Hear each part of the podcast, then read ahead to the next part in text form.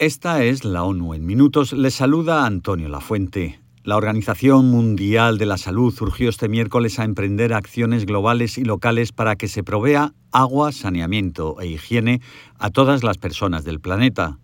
Este llamamiento siguió a la divulgación de la más reciente evolución sobre la situación mundial del saneamiento y el agua potable, con datos de más de 120 países que mostró la necesidad de acelerar los trabajos para alcanzar el objetivo de desarrollo sostenible referente al acceso universal a esos servicios básicos para 2030. Si bien el 45% de los países está en camino de lograr sus objetivos nacionales de cobertura de agua potable, solo el 25% lograría sus metas de saneamiento.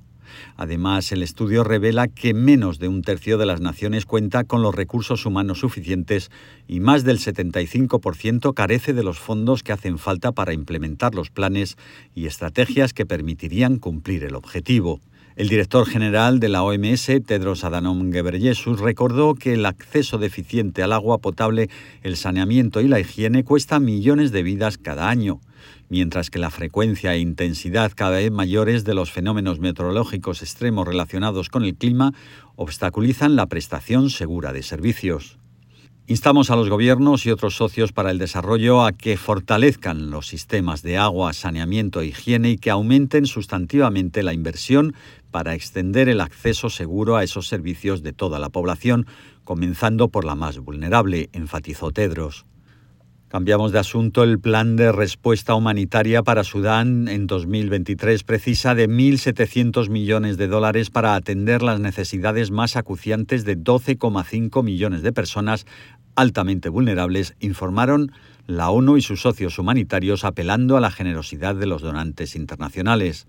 Los recursos se destinarían a satisfacer la carencia de alimentos, agua, saneamiento, salud, protección y educación, entre otros bienes y servicios básicos. Los organismos de socorro estiman que 15,8 millones de personas, casi un tercio de la población del país, necesitarán ayuda humanitaria el año entrante.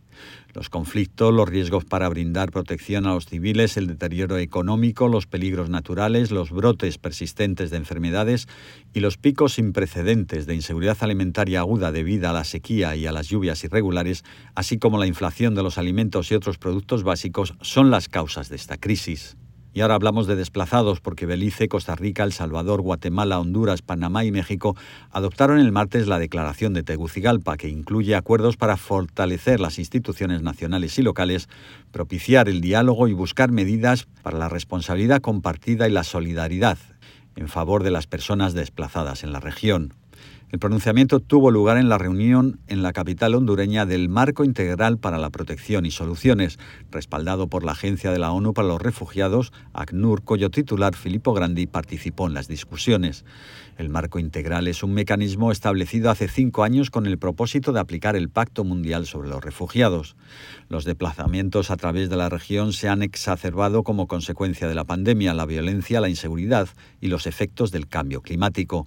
Filippo Grandi alentó a los países centroamericanos y a México a seguir el camino trazado desde 2017 y llamó a los estados, las agencias de desarrollo, las instituciones financieras internacionales y el sector privado a redoblar esfuerzos a fin de encontrar soluciones humanas reales y duraderas.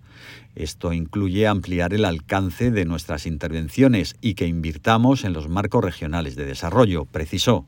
Y una noticia más de salud. Un nuevo estudio de la Comisión Económica para Europa sobre los costos de la falta de acción para reducir la contaminación del aire encontró que en 26 de los 56 países de la región paneuropea y América del Norte el costo del daño a la salud, los ecosistemas y la economía debido a esa polución equivale a más del 5% del Producto Interior Bruto. En al menos seis naciones el daño supera el 10% del PIB. La mayor parte del costo de los daños se manifiesta en la reducción de las esperanzas de vida, los costos de morbilidad, que incluyen hospitalizaciones, licencias por enfermedad, medicamentos y daños a los ecosistemas. El estudio plantea que, en cambio, el costo promedio de una estrategia óptima para disminuir la contaminación del aire es del 0,01% al 0,02% del PIB. Y hasta aquí la ONU en minutos se despide Antonio Lafuente.